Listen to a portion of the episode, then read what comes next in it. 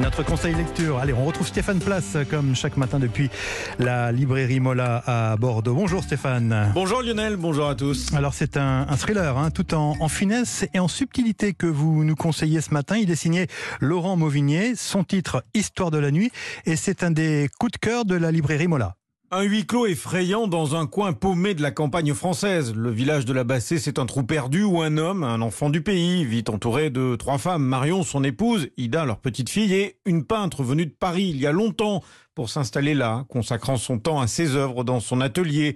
La petite voisine, quand elle rentre de l'école, vient prendre son goûter chez cet artiste qui reçoit d'étranges lettres anonymes, pas postées les lettres, hein, glissées sous sa porte. Et ça, ce n'est pas tout à fait anodin. Qui a bien pu venir jusqu'ici? Pour ça Un peu inquiétant tout de même. Mais au fil des 600 pages d'histoire de la nuit, le niveau d'angoisse monte inexorablement.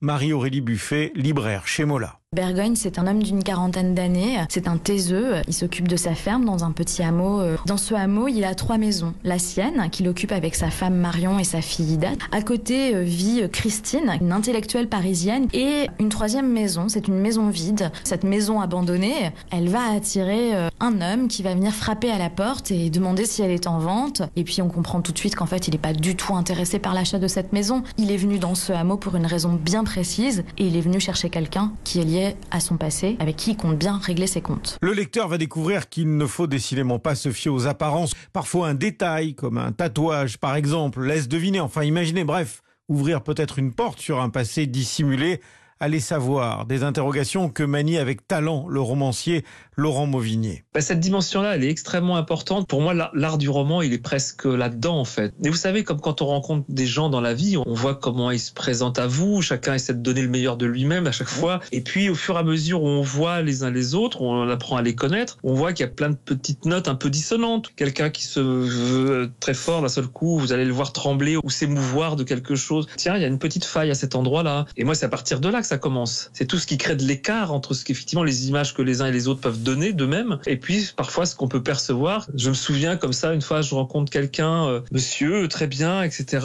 très bien habillé et il se lève et en partant je m'aperçois que sa veste, la bordure était complètement déchirée. Ça m'a énormément troublé. Ça pour un roman, ça je sais que ça m'intéresse énormément. Ça peut raconter énormément de choses. Et Laurent Mauvignier démontre une fois encore qu'il sait formidablement bien raconter toutes ces choses à sa manière, en prenant le temps sans rien de ce qui fait l'ambiance d'une scène, l'attention d'un échange ou d'un regard. Histoire de la nuit, Laurent Mauvignier, le conseil lecture du jour de Stéphane Place tous les matins sur Europe 1 avec la librairie Mola à Bordeaux. À demain Stéphane, même heure.